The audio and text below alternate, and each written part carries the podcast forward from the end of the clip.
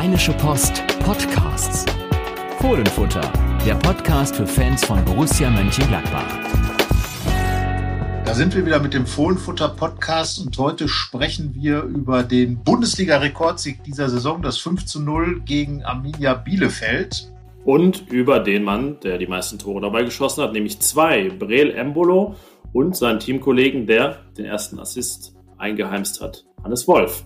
Genau, wir schauen natürlich, wir, das sind wie immer Carsten Kellermann, meine Person, und Yannick Sorgatz, schauen natürlich auch auf die Tabelle und äh, die Pokal-Halbfinals, bei denen Borussia dummerweise nicht dabei ist. Und deshalb spielfrei hat am Wochenende und zu guter Letzt werden wir noch auf einen zu sprechen kommen, der diese Saison noch nicht gespielt hat und erneut einen großen Rückschlag erlitten hat. Die Rede ist von Mamadou Doucouré, der aufgrund eines Achillessehnenrisses operiert werden muss.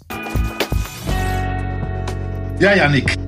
Bielefeld. Bielefeld liegt Gladbach. Sechs Punkte, sechs zu null Tore in zwei Spielen und ein richtig gutes Spiel gemacht, würde ich mal sagen, am äh, Sonntagabend. Das, äh, das, will ich direkt mit dem ersten Satz anfangen zu meckern und wollte sagen, naja, 6 zu 0 Tore, aber es hätten in dieser Saison auch 9 zu 0 Tore sein können. Wir erinnern uns an das Hinspiel am 2. Januar. In der ersten Halbzeit viele, viele Chancen liegen gelassen, dann erst in der zweiten das entscheidende 1 zu 0 gemacht und jetzt ja, hochverdient. 5 zu 0 gewonnen, 3 zu 0 zur Pause, 3 zu 0 schon nach 18 Minuten und dann eben nochmal nachgelegt in der zweiten Halbzeit und dann ging es in den letzten 15 Minuten richtig hoch her. Also ich äh, musste dann ja auch schreiben noch meinen Text und dann, ja, ab und zu hat man dann nur so anderthalb Augen aufs Spielfeld und äh, ja, ich kam kaum dazu, auf meinen Laptop zu schauen und zu schreiben, weil immer irgendein Borussia frei vom Tor stand. Also es hätte noch höher ausgehen können, aber wir wollen jetzt mal nicht direkt mit, mit dem Meckern anfangen, sondern festhalten, ja, es war tatsächlich der höchste Bundesligasieg für Borussia in dieser, in dieser Saison und der höchste unter Marco Rose. Genau, das war ja bisher das 5 zu 1 gegen Augsburg. Auch da ein Blitzstart, wie jetzt gegen Bielefeld. Äh, das Schöne an dem Bielefeld-Spiel war, um jetzt mal nicht zu meckern, sondern tatsächlich auch mal wirklich explizit zu loben, war, ähm, das, was wir eigentlich schon gefordert hatten, so ein bisschen, dass, dass man gegen Bielefeld nicht nur gewinnt, weil das war für mich eigentlich der absolute Pflichtanteil an dem Abend, sondern dass man es auch schafft, als Borussia ein richtig gutes Spiel zu machen, sich mal ein bisschen zu befreien. Und, und äh, das ist ja auch das, was unser Kollege Thomas Grulke in seinem Kommentar geschrieben hat, einfach ein bisschen Lockerheit mal wieder ins Spiel zu bringen. Und das fand ich Gerade in der zweiten Halbzeit hat äh, Borussia doch richtig gut kombiniert. Das sah schon wieder so ein bisschen nach diesem, diesem alten Borussen-Tiki-Taka aus, äh, das über Jahre gepflegt und gehegt wurde, angefangen unter Lucien Favre. Auch bei André Schubert hat man solche Kombinationen gesehen, auch bei Dieter Hecking. Seltener geworden, aber das war mal wieder richtig gut und deswegen hat das Spiel auch Spaß gemacht, fand ich. Weil einfach äh, die Gladbacher richtig spielfreudig waren und nicht einfach nur siegen wollten, sondern diesen Sieg wirklich richtig schön herausgespielt haben. Deswegen greife ich die nächste Vorlage zum Relativieren auch nicht auf. Man könnte ja sagen, naja, der Gegner hat ja nun auch wirklich einen rabenschwarzen Tag erwischt. Das war nicht Bundesliga-reif von Arminia Bielefeld, aber du hast es angesprochen mit dieser Spielfreude. Ich will gar nicht immer von dieser Gier sprechen, ist irgendwie kein ganz so schönes Wort, aber ähm, wir wissen, was damit verkörpert werden soll. Das hatte Borussia von Beginn an und ähm, führte damit so schnell, so hoch, dass sie auch gar nicht darüber nachdenken konnte, wie sie das jetzt noch womöglich verspielen kann, weil es eigentlich gar nicht mehr möglich war. Ähm, damit auch ein Thema der letzten Woche und der ganzen Saison direkt quasi erledigt. Und das war wirklich beeindruckend, muss man sagen. Und wirklich auch zu betonen, dass eben dieser Spaß irgendwie die Grundlage des Ganzen war. Es ist ja eine Saison, die an wenigen Stellen nur Spaß gemacht hat. Ich kann mich daran erinnern, in Donetsk beispielsweise beim 6-0 war auch Spaß und auch irgendwie eine Lockerheit die Grundlage dafür, dass man da diesen Kantersieg herausgeschossen hat. Und ähm, ja, das ist dann auch der entscheidende Faktor jetzt gegen Bielefeld. Ja, und wenn man dann mal auf die letzten beiden Heimspiele schaut, äh, erstmal das 4 zu 0 gegen Frankfurt, wo ich sage, dass das natürlich ein Sieg ist, weil einfach der, der, der vielleicht noch von einer anderen Kategorie ist, wo man gar nicht auf die Idee kommen würde zu sagen, aber der Gegner, denn das war die beste Mannschaft äh, der Liga, die da angereist kam und die wurde auch schön abgefertigt. Auch da hat Borussia ja schon wirklich gute, gute fußballerische Ansätze gezeigt auch über 90 Minuten, wie jetzt gegen Bielefeld. Natürlich, Arminia hat jetzt, sagen wir mal, ähm, der neudeutschen Fußballreportersprache zu bleiben, etwas luftig verteidigt in der einen oder anderen Situation. Aber die Bielefelder muss man erstmal äh, dahin bekommen, denn die haben ja zuletzt wirklich den einen oder anderen auch größeren äh, der Tabelle deutlich vor, vor ihr liegenden einigermaßen geärgert. Und das haben die Gladbacher gar nicht zugelassen. Ich glaube, wenn man dann wirklich einen Gegner so schnell einfach äh, direkt mal einen Knockout versetzt, äh, das, das erste Tor fiel dann ja sehr schnell, das zweite schnell nachgelegt und nach 18 Minuten 3-0. Damit kann man dann einen so Gegner dann einfach auch entmutigen. Und das war wahrscheinlich auch die Sache bei Bielefeld, dass man äh, die Gladbacher den, den Arminen da gar keine großen äh, Chance gegeben haben, mal richtig durchzuatmen. Und wie gesagt, das muss man hinkriegen. Ähm, und zwischendurch äh, sah es ja wirklich so aus, als wenn Bielefeld da noch deutlich, deutlich höher äh, vom Platz geschickt werden sollte. Also ähm, wenn Gladbach in dem in der Schlagzahl weitergemacht hätte, dann wäre es ja tatsächlich äh, noch mal in ganz andere Dimensionen gegangen. Bisschen schade, weil das wäre natürlich mal richtig toll gewesen, da äh, noch mehr rauszuhauen. Ähm, verdient wäre es gewesen, das muss man auch sagen. Also selbst ein, ein 6, 7 oder vielleicht sogar 8 zu 0, äh, da hätte sich Bielefeld nicht beschweren dürfen. Aber insgesamt, Gladbach hat den Job gemacht und ein bisschen was darüber hinaus. Und das finde ich in dieser Phase halt extrem wichtig. Ja, eben. Ist nicht so die Saison, in der die Ziele A erreicht werden an einem Tag und dann auch noch übertroffen, man sogar noch ein bisschen mehr rausholt, als man äh, vorher jemals erwartet hätte. Ähm, und ich finde dieses Detail des Ergebnisses, dieses zu Null, halt auch sehr wichtig. Das ist ja der Unterschied zum Augsburg 5-1 von damals, als man noch einen kassiert hat dieses zu Null dann wirklich auch zu schaffen. Denn Bielefeld hat jetzt nicht 90 Minuten völlige Grütze gespielt und gar keine Chancen gehabt, sondern Jan Sommer hat besonders in der 60. Minute sehr gut gehalten gegen Gebauer. Ähm, ja, das war eigentlich ein sicheres Tor. Ich weiß nicht genau, was der Bielefelder da macht. Er war jetzt nicht voll in die Ecke, aber trotzdem wahnsinnig, wahnsinnig guter Reflex von Jan Sommer. Und ähm, das war jetzt mal ein zu Null, dass er sich richtig festgehalten hat. Das war letzte Woche bei Tobi Sippe gegen Frankfurt auch schon so. Der hat auch eine entscheidende, sehr gute Parade, nur früher im Spiel gezeigt. Und äh, ja, von daher äh, muss man ja so ein 5-0 auch einfach mal einordnen. Es ist nicht so, dass das äh, jedes Jahr in Gladbach passiert. Ist äh, seit 1994 der dritte Bundesligasieg mit fünf Toren Unterschied erst gewesen. 2011 gegen Werder Bremen, 2016 gegen Hertha BSC und nun eben im schönen Fünfjahresrhythmus gegen Bielefeld. Wenn man an das, an das Werder-Spiel denkt, ähm, Juan Arango damals mit einem wunderbaren äh, Fernschusstor unter, unter die Latte. Und das sind natürlich Ergebnisse, an die man sich wirklich gerne hat. Ich weiß noch damals, äh, als ich noch deutlich jünger war, mal Gladbach spielte und, gegen den KSC. Auch damals gab es ein 5 zu 0. Da war, glaube ich, Siegfried Reich noch der, der Held des Spiels. Ähm, wir werden ja gleich noch auf den jetzt aktuellen Held des Spiels äh, zu sprechen kommen, Brel Embolo.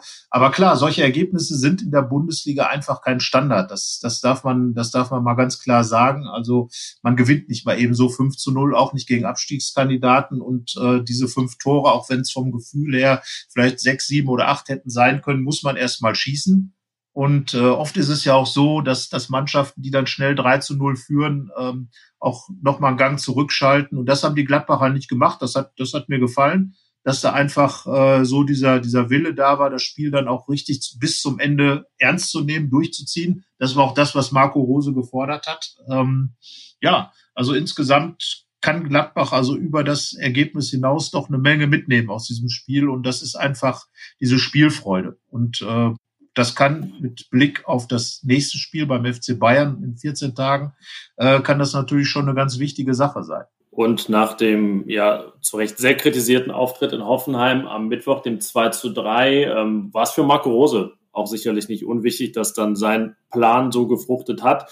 Ist ja zu Recht auch dafür kritisiert worden gegen Hoffenheim, dass er da nicht umgestellt hat ähm, auf Dreierkette, dass da die, die Flanke bei Rami Benzebaini wirklich die ganze Zeit offen war, Borussia oft in Unterzahl ähm, dann wird kritisiert, dass er Tyram und Player ähm, runtergenommen hat, ähm, die wirklich an den ersten beiden Toren elementar beteiligt waren. Da hat er gesagt, okay, die waren ein bisschen auf in der englischen Woche, aber jetzt ist wirklich alles aufgegangen, was sie sich vorgenommen hatten im 3, 4, 1, 2, ähm, was auch enorm das, das Flügelspiel belebt hat. Und lass uns mal jetzt in den nächsten beiden Blöcken über zwei Spieler sprechen, die auch von diesem System profitiert haben. Der erste ist der schon genannte zweifache Torschütze Brel Embolo, der als richtiger Mittelstürmer unterwegs war und damit zum ersten Mal erfolgreich seit Januar.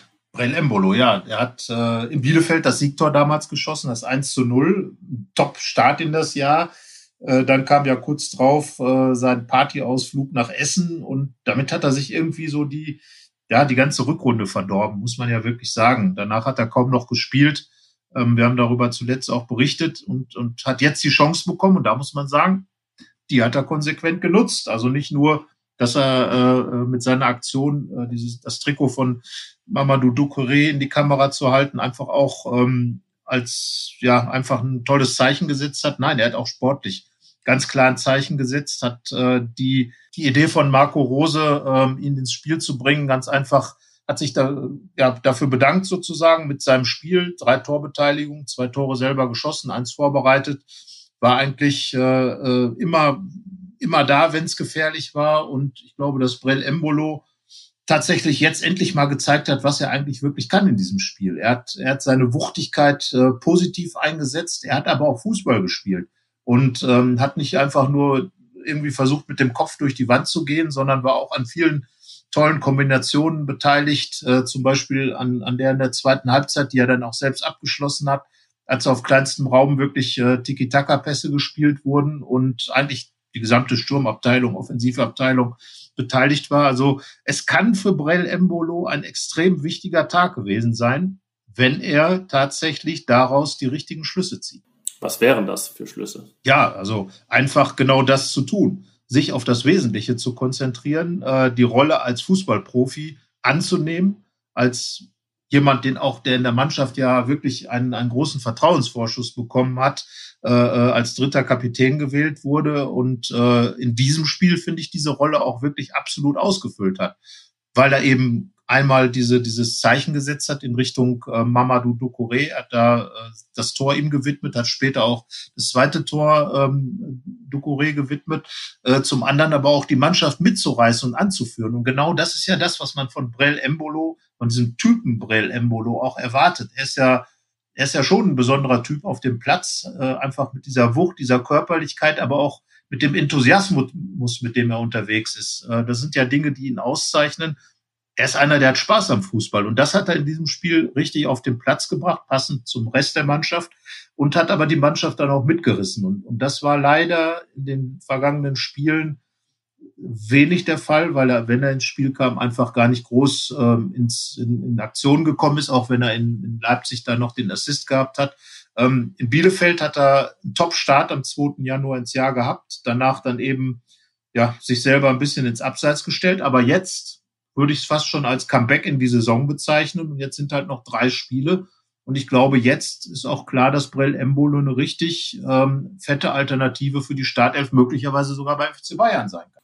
Er ist ja in einer Konstellation in die Mannschaft gekommen mit so einer Doppelspitze. Das ist ja gar nicht das, das Klassische unter Marc Rose. Wir haben ja bei Markus Thuram auch drüber gesprochen, dass das für den eigentlich ein erstrebenswertes Ziel sein könnte, wirklich ein richtiger Mittelstürmer zu werden. Jetzt gab es zwei ja, ich sag mal, relativ richtige Mittelstürmer.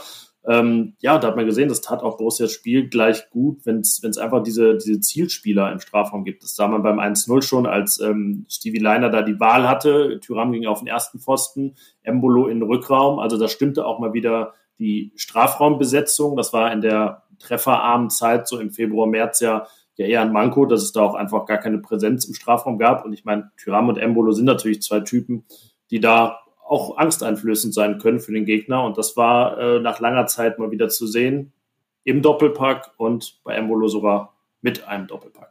Ja, und, und diese Konstellation, ähm, man kann jetzt ja darüber äh, philosophieren, ob es jetzt ein, ein 4-3-1-2 ist oder ein, ein äh, beziehungsweise ein 3-4-1-2 oder ein äh, 3-4-3, wie auch immer. Ähm, ich finde das gut. Äh, ich finde das einfach gut, weil man dann einerseits äh, tatsächlich gut über die Flügel kommen kann. Ähm, André Schubert hat ja damals auch diese, diese Konstellation meistens gewählt, hatte vorne dann natürlich auch mangels, äh, sagen wir mal, äh, wuchtigen Spielern auf äh, drei äh, neuneinhalber sozusagen äh, gesetzt vorne mit Stindel, Raphael und Hazard da ist jetzt natürlich Marco Rose äh, personell, hat er noch mehr Alternativen, auch typenmäßig mehr Alternativen. Naja, und Brell Embolo ähm, mit dieser, diesen, dem, dem Hannes Wolf dahinter und äh, Tyram natürlich. Das ist natürlich die größtmögliche Wucht, die man auf den Platz bringen kann im Moment. Und ähm, ja, Hannes Wolf werden wir ja auch nochmal im Detail darauf zu sprechen kommen, dass er einfach auch ein sehr, sehr starkes Spiel in dieser Rolle gemacht hat. Und ähm, ich glaube, mit einer Doppelspitze kann man heute sehr leicht Mannschaften wirklich unter Druck setzen, weil die meisten Teams halt mit einer richtigen Spitze spielen und ähm, ja, einfach einen doppelten Mittelstürmer, ähm, das bringt natürlich auch doppelte Torgefahr, wenn man es jetzt mal ganz, ganz simpel runterbricht, oder? Ja, die Hütter wird das, glaube ich, auch gerne gesehen haben, oder? Weil der ja eigentlich in den vergangenen Jahren da gerne mal diese Typen hingestellt hat. Erst Alea Rebic Jovic, jetzt hat er Silva und ähm, dazu wieder Jovic, der, der zurückgekehrt ist. Ähm, ja, ist für ihn sicherlich auch interessant zu beobachten und ähm, mal schauen, wer von den beiden dann in welcher Konstellation nächste Saison da ist. Ganz sicher da sein wird Hannes Wolf, denke ich da. Äh, können wir, können wir uns, äh, müssen wir uns nicht lange mit befassen, was dessen Zukunft angeht. Er ist ja gerade erst da, gerade erst auch fest verpflichtet. Für ihn würde ich sagen, der bislang beste Auftritt im Gladbach-Trikot. Ich fand nämlich, man hat gesehen, was er auch sein kann. Ähm, auf der 10 haben wir ihn ja öfter schon gesehen, aber es war so das erste Spiel, in dem er diese Lars Stindl-Qualitäten auch ein bisschen hatte, was für mich damit zu tun hatte, dass er einfach noch variabler unterwegs war und sich vor allen Dingen auch mal ein bisschen hat fallen lassen und deswegen ein bisschen mehr Anlauf hatte. Und deswegen automatisch irgendwie auch mehr, mehr Spielgestalter war, nicht nur dieser unangenehme Wirbler, der da auch mal ins Dribbling geht, sondern ähm, ja, fast schon ein, ein Zehner-Typ. Was, was findest du, hat ihn stark gemacht gegen, gegen Bielefeld? Genau das, weil er, glaube ich, die Rolle endlich äh, mal richtig angenommen hat. Wir hatten ihn ja schon äh, ein bisschen gelobt oder dafür gelobt, dass er, dass er äh, gegen Frankfurt einfach noch dieses vierte Tor gemacht hat und möglicher und hatten ja auch vermutet, dass das für ihn ein ganz wichtiges Tor gewesen sei. Auch da hat er schon äh, ein bisschen an diesem Spiel teilgenommen und das hat er halt jetzt richtig mal wirklich getan. Er hat jetzt Russenfußball gespielt. Und das war immer so ein bisschen das Manko, dass wir gesagt haben, ach, er ist noch nicht so angekommen in Gladbach. Das ist immer eine blöde Reporterphrase natürlich, aber es war einfach so. Er wirkte immer so ein bisschen wie ein Fremdkörper. Das war auch das, was seine Kritiker äh, unter den Fans ihm immer vorgeworfen haben. Und jetzt muss man ganz klar sagen, der Kerl ist jetzt angekommen im Borussenspiel, wenn er das so weitermacht. Und das war tatsächlich für ihn vielleicht das wichtigste Spiel ähm, tatsächlich bei Borussia. Einmal dieses Tor gegen Frankfurt hat ihm natürlich Selbstvertrauen gegeben, aber jetzt dieses Spiel, das zeigt ihm ganz einfach, äh, dass es funktioniert mit ihm und Gladbach. Er muss ja auch über diese Saison hinausdenken, er muss über Marco Rose hinausdenken. Und wenn ich jetzt Adi Hütter wäre, dann würde ich mir dieses Spiel tatsächlich mal anschauen und sagen, hey, da habe ich ja einen, der diese Position spielen kann. Äh, aber wenn Lars Stindl da ist, bleibe ich auch noch dabei, dass Hannes Wolf auch wunderbar neben einem Embolo oder neben einem Tyram die zweite Spitze sein kann, weil er eben die schon von dir angesprochenen Wuselqualitäten hat. Früher sagte man ja so, wenn du mit zwei Spitzen gespielt hast, einen Strafraum und der andere spielt um ihn herum. Das war so die, sage ich jetzt mal, die, die äh, Anfang der 2000er Formulierung. Man spielt um ihn herum, um Rob Friend zum Beispiel in Gladbach. Und ähm, ja, also Hannes Wolf hat gezeigt, dass er also auch diese Zehnerposition kann. Ne? Und äh, darum glaube ich einfach, dass dieses Spiel für ihn, wenn er sich das nochmal anschaut, und das gilt das gleiche für Brell Embolo, er muss da weitermachen. Er muss genau an der Stelle weitermachen ähm, und, und versuchen, sich zu entwickeln und ähm, ja, sich dann einfach immer wieder vergegenwärtigen, welche Rolle er eigentlich dann spielt, wenn er da hinter den beiden Spitzen ist. Ja, und es wird ja in der nächsten Saison, das hat Max Eberl angedeutet, auch wichtig werden, dass ähm, jeder da vorne mehrere, Rolle, mehrere Rollen spielen kann. Er hat angedeutet, dass der Kader kleiner werden könnte. Da ja, ist es ja nicht verkehrt, wenn Hannes Wolf sich da auf zwei bis drei Positionen anbietet. Hat ja auch den klassischen Außen eigentlich am häufigsten gespielt. Dann diesen äh, Herum, Herumstürmer, würde ich immer nennen. Und dann jetzt auch noch der Zehner. Ich meine, Lars Stindl wird 33. Ähm, er hat nun über die vergangenen Jahre eigentlich keinen Leistungsabfall gehabt, aber man weiß es ja halt nicht, auch wenn es dann vielleicht eine Mehrfachbelastung gibt, ähm, wie viel Entlastung Stindl dann brauchen wird. Jetzt ähm, ja, sorgt diese Konstellation erst fast mal schon für ein Dilemma für Marco Rose, weil Lars Stindl ja zurückkehren soll zum Bayern-Spiel in zwei Wochen und ja, den Trainer vor die Entscheidung stellt, bringt er direkt wieder seinen Kapitän und einen seiner wichtigsten Leute und setzt Wolf dann auf die Bank oder sagt er, okay, hat sich da so empfohlen, jetzt mache ich erstmal so weiter. Also die Entscheidung gibt's für mich eigentlich nicht, weil wenn Lars Stindl fit ist, muss er spielen.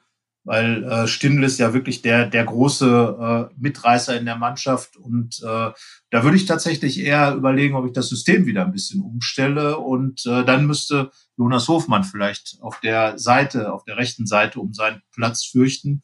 Also ich glaube, äh, wenn Hannes Wolf jetzt so peu à peu weiter rangeführt wird, also ich glaube, die Fußstapfen von Stindl sind da schon noch eine ganze Nummer größer als das. Denn äh, Lars Stindl ist ja auch so insgesamt als Typ in der Mannschaft, als Antreiber. Er hat, ist der beste Torschütze. Er wird mit auch mit dieser Geschichte FC Bayern äh, und, und seine Rückkehr damals 2018, als er beim 3-0 gleich wieder getroffen hat, überraschend in der Startelf äh, dabei gewesen ist. All diese Dinge bringt Stindl dann natürlich mit und ähm, ja, der wird jetzt auch richtig heiß sein. Aber ich glaube, dass Hannes Wolf ganz einfach sich rangepirscht hat an, an diesen Typus Lars Stindl und äh, an das Borussenspiel. Und äh, wenn er dann als Alternative reinkommt oder vielleicht, es gibt ja auch die Variante, mal mit zwei Zehnern zu spielen. Wir erinnern uns äh, an Adi Hütters Varianten in Frankfurt, wo genau das der Fall ist und dann mit einem Mittelstürmer die Außen besetzt. Ähm, da gibt's ja dann auf jeden Fall genug Varianten. Und ich glaube, bei Hannes Wolf kann man sogar vier Positionen für ihn äh, veranschlagen, weil ich würde ihn auch, und das würde ich wirklich vielleicht gerne auch mal sehen, als ganz klassischen einzelnen Mittelstürmer sehen. Frankfurt Silva ist ja auch eher so, so ein kleinerer äh, äh, Typus, äh, kein, kein, keiner von diesen richtigen Brechern wie, wie jetzt Embolo oder Thuram. Also Hannes Wolf hat sich auf jeden Fall mit diesem Spiel gegen, ähm, gegen Arminia Bielefeld einen großen Gefallen getan. Das, das würde ich auf jeden Fall mal festhalten. Und er ist jetzt spielerisch in Gladbach deutlich weiter angekommen als vorher und darum war es für ihn möglicherweise das wichtigste Spiel bisher, das er gemacht hat. Aber ihm droht das gleiche Schicksal wie nach seinem bislang besten Spiel gegen Leipzig in der Hinrunde, als er Siegtor gemacht hat. Da saß er nämlich danach zweimal auf der Bank. Ich glaube, das hat Marco Rose auch ein bisschen bedauert. Er hatte aber auch nicht so richtig eine Wahl, weil nun mal, also ich will da auch gar nicht widersprechen, dass, dass Lars Stindl dann sehr wahrscheinlich spielt, aber ist halt schon hart, einen der Matchwinner von so einem Kantersieg dann auf die Bank setzen zu müssen. Aber ja, spricht eben dafür, dass dann in zwei Wochen die Karten gegen Bayern ganz neu gemischt werden, weil auch einfach außer dem Spaß und dieser Spielfreude Borussia wahrscheinlich wenig aus diesem Spiel darüber retten kann, weil es eine wirklich fundamental andere Aufgabe ist gegen Bielefeld oder gegen Bayern. Aber mit diesem Spiel werden wir uns nächste Woche ausführlich befassen gegen die Bayern. Ähm, jetzt ist ja, wie gesagt, erstmal Pause und äh, wir machen jetzt mal das, was wir gerne machen in den vergangenen Wochen. Wir schauen auf die Tabelle und auf das, was sich so entwickelt hat. Ähm, eigentlich kann man es fast ein bisschen abkürzen, denn so richtig hat sich nichts entwickelt in der letzten Woche. Tja, aber genau das ist ja das Problem. Ähm, man muss leider bei allem, aller Freude und aller, aller äh, ja, Jubelstimmung vielleicht über diesen, diesen Sieg gegen Bielefeld sagen, dass er natürlich dadurch, dass er so gewesen ist, wie er gewesen ist, diese Niederlage in Hoffenheim noch viel, viel schlimmer macht. Denn Gladbach hat es tatsächlich jetzt mal geschafft, auf Leverkusen Tore gut zu machen hat es geschafft, äh, da mal einen hinzustellen und äh, hat es geschafft, ja, einfach sich nochmal neu äh, richtig reinzuschießen in dieses, dieses Thema, ähm, ja, das Thema Europapokal und Platz sechs äh, oder beziehungsweise Platz, Platz sieben. So, und, und wenn man dann darüber nachdenkt, wenn nur ein einziger Punkt aus Hoffenheim äh, mitgebracht worden wäre, was ja nun nicht wirklich nicht im äh, Bereich des Unmöglichen gewesen wäre nach einer 2 zu 0 Führung und einer dann wahrscheinlich auch besseren Leistungen, dann wäre man jetzt richtig nah dran an Leverkusen. Leverkusen muss, und jetzt bleiben nur noch drei Spiele übrig, noch zweimal patzen. Und das ist genau das Problem. Es reicht noch nicht mal eine Niederlage. Leverkusen spielt am letzten Spieltag in Dortmund. Nein, es muss mindestens noch ein Punkt weiter aufgeholt werden. Die Torbilanz ist jetzt pro Gladbach, deswegen war es gut, dass, äh, dass es dieses 5 zu 0 gab. Deswegen also noch nicht total pro Gladbach, aber besser. Sie würde dann wahrscheinlich pro Gladbach sein. Genau. Okay das, äh, deswegen ja. muss ich jetzt auch noch mal, äh, man muss ja dann doch äh, äh auch noch mal kurz meckern, äh, sagen, ein 7 zu 0 hätte halt noch mehr geholfen. Bei allem äh, 5 zu 0, toll und so weiter. Äh, die Möglichkeiten waren da, die Chancen waren riesengroß und ähm, von daher, ja, äh, die Tabelle, wenn man jetzt Bielefeld als Anlass nimmt, auf die Tabelle zu schauen, verdirbt man sich, finde ich, so ein bisschen den Enthusiasmus, den dieses Spiel möglicherweise hervortut. Denn genau was du gesagt hast, es ist halt nichts passiert und äh, die Spiele werden weniger. Es sind noch noch drei Spiele. Leverkusen hat nach wie vor die vier Punkte Vorsprung und äh, die drei Tore auch nach wie vor Vorsprung. Also insgesamt sind es dann, würde ich sagen, viereinhalb Punkte erstmal, solange die Torbilanz besser ist. Und äh, ja, man kann nur hoffen als Gladbach, dass Leverkusen dasselbe tut wie vergangene Saison. Vorletzter Spieltag, glaube ich, ist Union Berlin der Gegner. Vergangene Saison war es Hertha BSC, die äh, dann in Berlin allerdings Leverkusen besiegte. Das heißt also, Gladbach muss auf Union Berlin hoffen, aber am besten aber auf ein Unentschieden. Ja, denn das Problem ist ja, anders als bei Hertha letztes Jahr, die ganz weit weg war, wenn äh, Union in Leverkusen gewinnt, äh, gerät Platz sieben wieder in Gefahr. Und ähm, bei aller Freude darüber, dass man am letzten Spieltag vielleicht noch auf Platz sechs hoffen darf, bei Borussia ist die Gefahr da, dass man am Ende gar nichts hat. Und ich habe letzte Woche schon gewarnt vom SC Freiburg. Der ist natürlich im Hintertreffen fünf Punkte, hat aber auch noch ein Spiel mehr in der Hinterhand. Aber so ganz abschreiben sollte man ihn halt noch nicht. Nicht, dass er irgendwie der äh, lachende Vierte am Ende ist, weil er dann noch irgendwie Gladbach und Union überholt. Man darf auch nicht vergessen, Union spielt in zwei Wochen gegen Wolfsburg, dann wie gesagt gegen Leverkusen, dann gegen Leipzig. Da könnte Leipzig fast schon die leichteste Aufgabe sein, weil bei denen vermutlich dann einfach Platz zwei feststeht und äh, ja, jetzt ja anscheinend sowieso alles personell den Bach runtergeht mit ähm, Trennung vom Sportdirektor und dem sehr wahrscheinlich Nagelsmann-Wechsel nach äh, München. Ähm, ja, es steckt echt noch viel drin in dieser Konstellation. Und das ist eben interessant vor dem Hintergrund, dass seit vier Spieltagen außer bei der Tor Tordifferenz gar nichts passiert ist, denn Leverkusen, Gladbach und Union sind seitdem völlig im Gleichschritt. Tja, dummerweise belegt das, wie gesagt, Stillstand ist Rückschritt. Also Gladbach hätte schon deutlich weiter sein können. Wenn man wirklich sich mal vorstellt, dass äh, da jetzt 49 Punkte stehen würden, wie es zur Halbzeit in äh, Sinsheim ja der Fall war, ähm, oder, oder vielleicht sogar auch 48, äh, äh, Quatsch, 47, dann wäre das natürlich, äh, wäre das für Gladbach natürlich eine richtige Kampfkonstellation. Und so äh, ja, muss man einfach darauf hoffen, dass Leverkusen das Unmögliche möglich macht und tatsächlich noch in drei Spielen diesen äh, vier Punkte Vorsprung verspielt. Ja, es ist einfach, ja, es ist schade, weil, weil dadurch äh, äh, die Gladbach haben einfach diese, diese große Möglichkeit durch, durch diese Spiele in Hoffenheim, wo einfach eine Nichtleistung stattgefunden hat, äh, vertan. Und naja, aber gut, man muss mit der Konstellation jetzt leben ähm, unter Umständen Platz sieben. Das wird sich ja dann am Wochenende entscheiden. Darüber sprechen wir gleich auch noch kurz.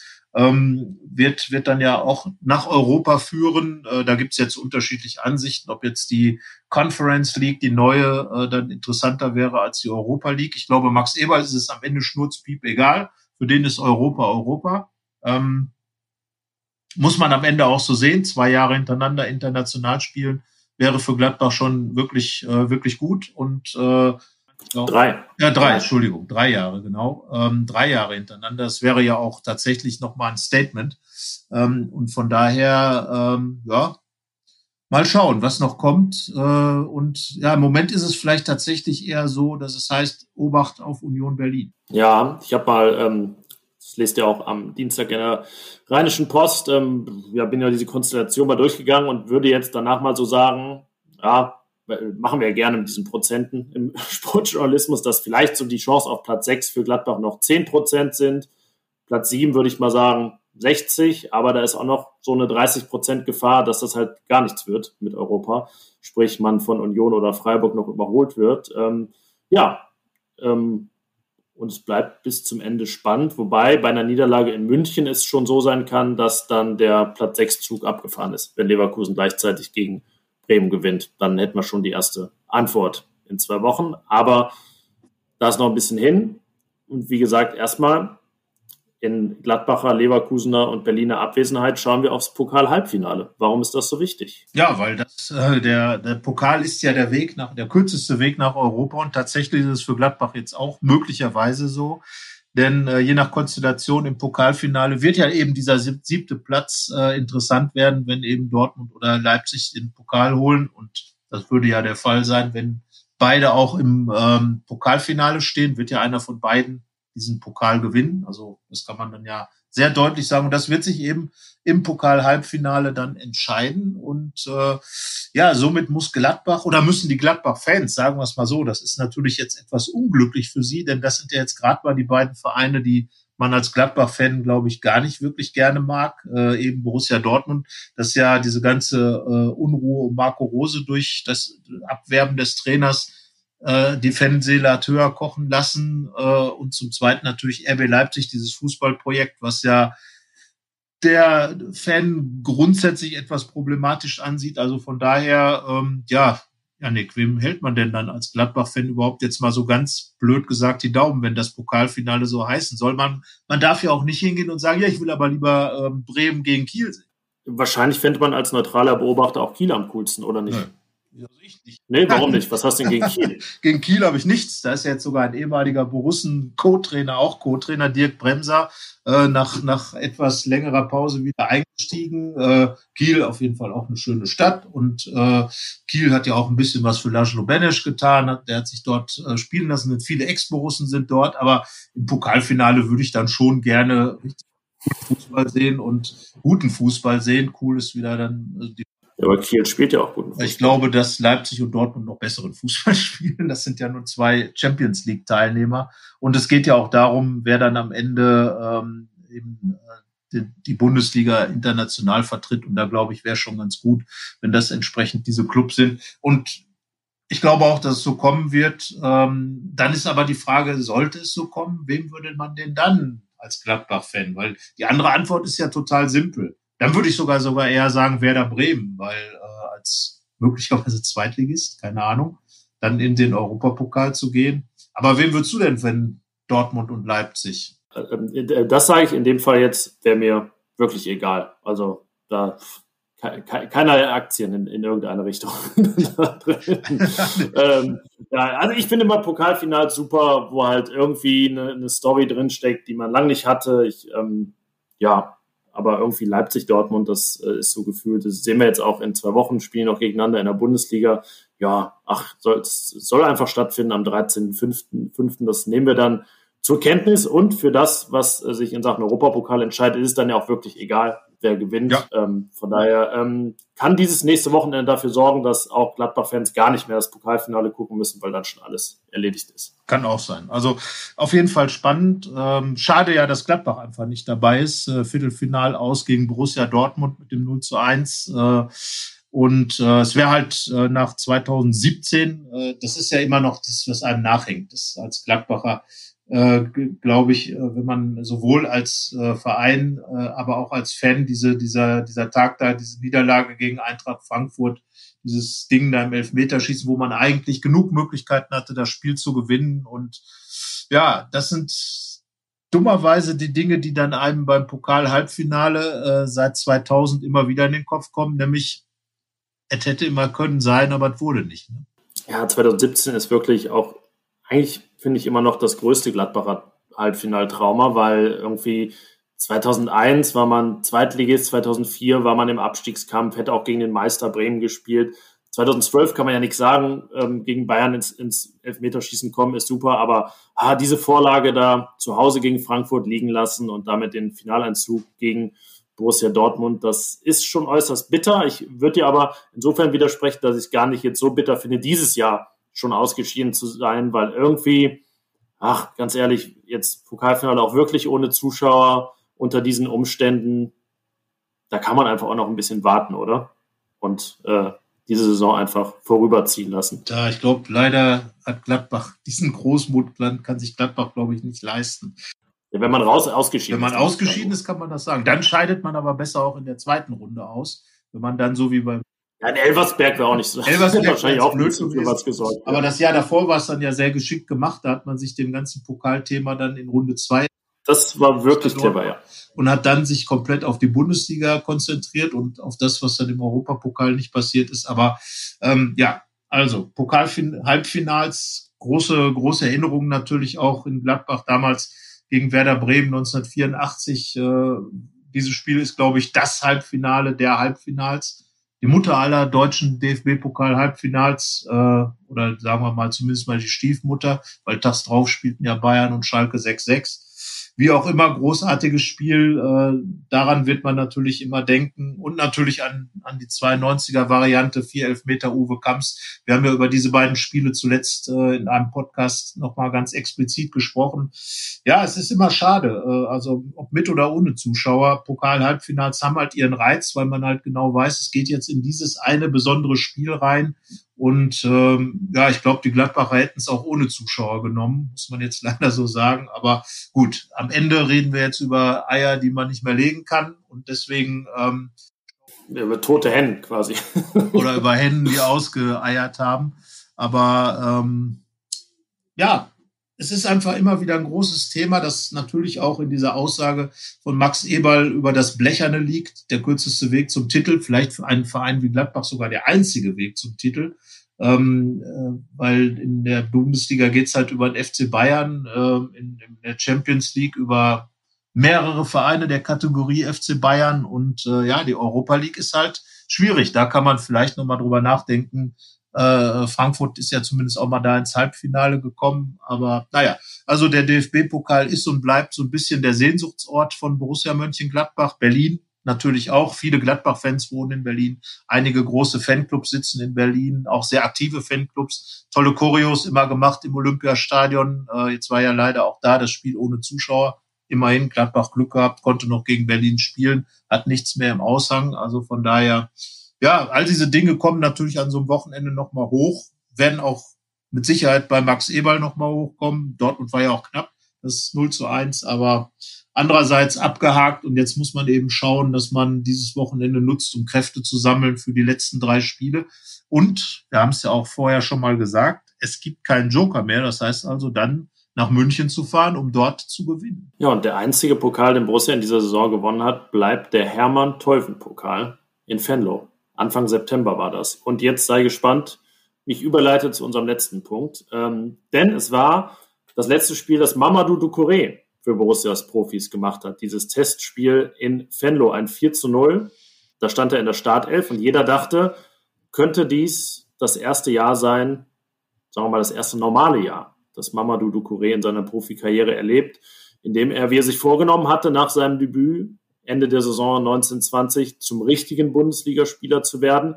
Ähm, die Antwort lautete vorher schon nein, jetzt aber auf noch bittere Art und Weise, denn Ducouré hat sich einen Riss der Achillessehne zugezogen im Training, muss operiert werden. Du hast gerade schon die Aktion gegen Bielefeld angesprochen, ähm, die Genesungswünsche der Mannschaft an ihn, die Widmung von äh, und die Gesten von, von Brill Embolo. Ähm, wir sind ja nun beide, ähm, damals haben wir auch schon zusammengearbeitet, als er aus Paris gekommen ist, vor fast fünf Jahren. Hast du eine auch nur ansatzweise vergleichbare Geschichte schon mal erlebt als Borussia-Berichterstatter? Nein, also ich glaube, das ist wirklich einmalig, dass jemand über fünf Jahre versucht, irgendwie in diese Karriere reinzukommen. Er, das ist ja das Verrückte an der ganzen Geschichte. Der, der Mamadou Ducouré, dem wird ja ein unglaublich großes Talent nachgesagt. Und wenn man ihn auf dem Spielfeld gesehen hat, ich war jetzt dabei, als er damals in Willingen gegen Bochum in dem Testspiel seine ersten Minuten gemacht hat. Total emotionale Szenen, das muss man sagen. Da kriegt man schon so ein bisschen Gänsehaut, weil man diesem Jungen das einfach gönnt. Er hat da wirklich immer wieder gearbeitet und gemacht und getan, hat sich natürlich nicht unterkriegen lassen, äh, hat auch natürlich ist immer mitgezogen worden. Auch da muss man Ibo Traoré immer wieder erwähnen, der, der sich immer angenommen hat, die anderen Kollegen, die ganze Mannschaft, der Verein. Er hat diesen langen Vertrag bis 2024 bekommen. Er hat die Trikot Nummer 4 bekommen. Man hat ihn in dieser Saison für die Champions League äh, Kader, für den Kader mit aufgestellt. Das heißt also alles, um ihm irgendwo vom Kopf her dieses Gefühl zu geben, aber sein Körper macht einfach nicht mit. Das ist wirklich, das Schicksal will wirklich offenbar mit aller Macht, dass dieser Mama Ducouré kein Fußballprofi wird. Und äh, die Zeit ist so ins Land gegangen. Äh, er hat noch nie als, ja, er hat, er hat sein Bundesliga-Debüt gefeiert, aber er ist eben nicht wirklich ein Bundesligaspieler geworden, weil sein Körper immer dann, wenn irgendwas Positives war, sofort zurückgeschlagen hat. Und äh, das ist, glaube ich, wirklich der, ja, es gab schon viele Spieler, die schwere Verletzungen hatten. Äh, Karl-Heinz Flipsen hätte mit Sicherheit auch eine andere Karriere gemacht, wenn sein, sein Knie nicht so kaputt gewesen wäre.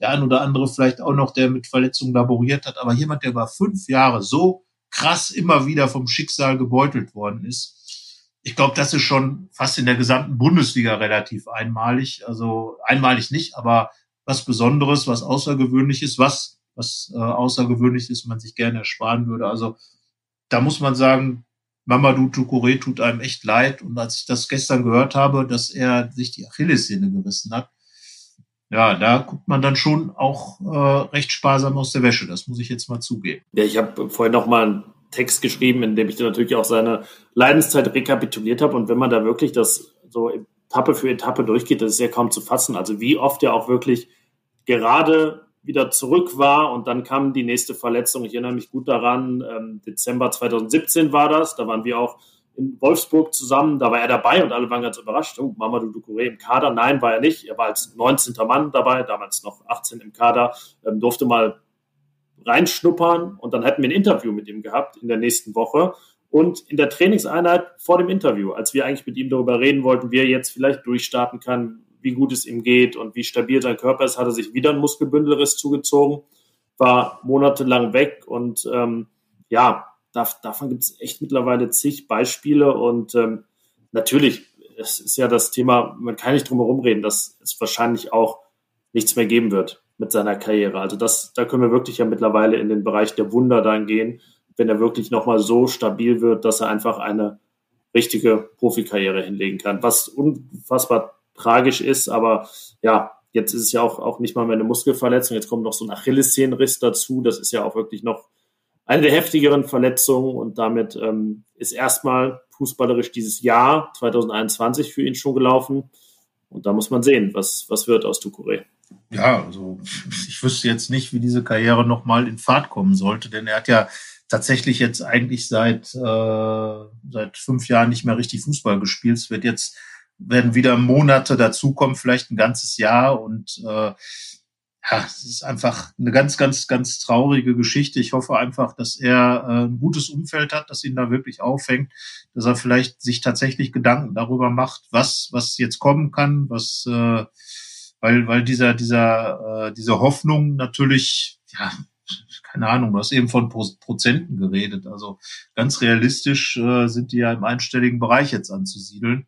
Und es, es tut einem einfach leid, es tut einem einfach weh, wenn man diesen Kerl, der ist ein Riesentyp eigentlich, ist immer total freundlich, äh, immer auch ein Lächeln auf den Lippen, trotz dieser ganzen äh, äh, Odyssee, der er durchgemacht hat, total anerkannt in der Mannschaft, äh, war immer dabei, hat, hat immer irgendwo, äh, ja, auch gute Miene zum bösen Spiel teilweise gemacht, äh, so muss man es ja leider auch nennen und war, glaube ich, wirklich froh um jede Sekunde. Und das hat man gemerkt, wenn er da auf dem Platz war, wie, wie, wie, wie ihn das dann auch wieder aufgebaut hat. Er ist dann fast so ein bisschen noch so größer geworden auf dem Platz, wenn er da spielen konnte. Und ähm, ja, ja, ich glaube, das Wort Tragik ist einfach das, was diese ganze Geschichte am besten erfasst. Und äh, ja, man kann ihm wirklich nur ganz, ganz viel Glück wünschen, dass, dass er den richtigen Weg jetzt einschlagen kann und ähm, das Richtige für ihn dann einfach auch mal passiert und das, egal was jetzt immer kommt, dass er jetzt einfach mal wieder Glück hat.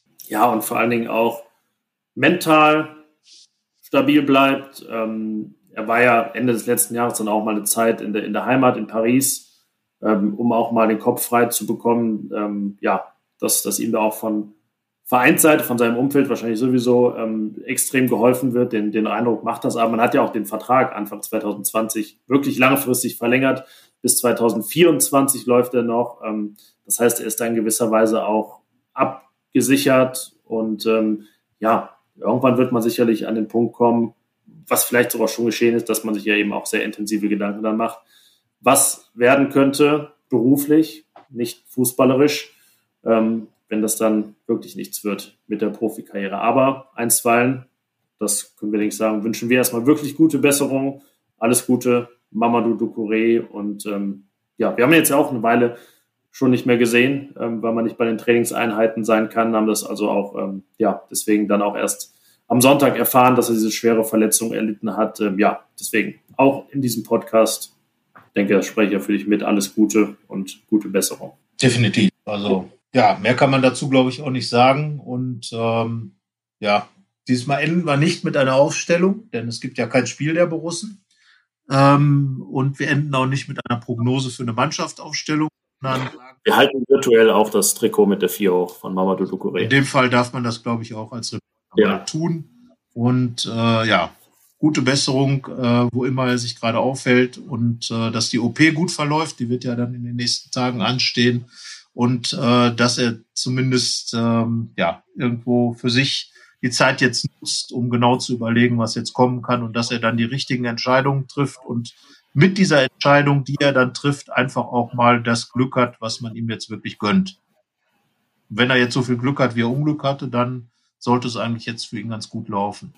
Man sagt ja immer, dass es nach Verletzungen so lange dauert, wieder fit zu werden, wie man weg vom Fenster war. Vielleicht gilt das auch für sein Glückskonto, dass da jetzt dann das tiefe Minus ist, aber dass sich dann irgendwann zumindest der, der Null bald annähert, indem man dann auch mal viel Glück am Stück hat. Das wünschen wir ihm und ähm, ja, mit, mit dieser ja eher dann ein bisschen äh, tristeren Note würde ich sagen, ähm, beenden wir dann diese Folge. Ähm, begeben uns in die Pokal-Halbfinalpause, was natürlich nicht unsere Berichterstattung angeht, sondern nur die Tatsache, dass Borussia am Wochenende kein Spiel hat und nächsten Montag melden wir uns dann mit einer Folge, wo es dann wirklich intensiv und eigentlich auch nur um das Spiel gegen den FC Bayern geht. Genau, in diesem Sinne, bis nächste Woche. Ja, und auch eigentlich mal kein sportverbundenes Vergnügen, weil es ist ja, ist ja kein Spielsport. Ja. also, in dem Sinne, bis dahin, tschüss. Tschüss. Mehr bei uns im Netz www.rp-online.de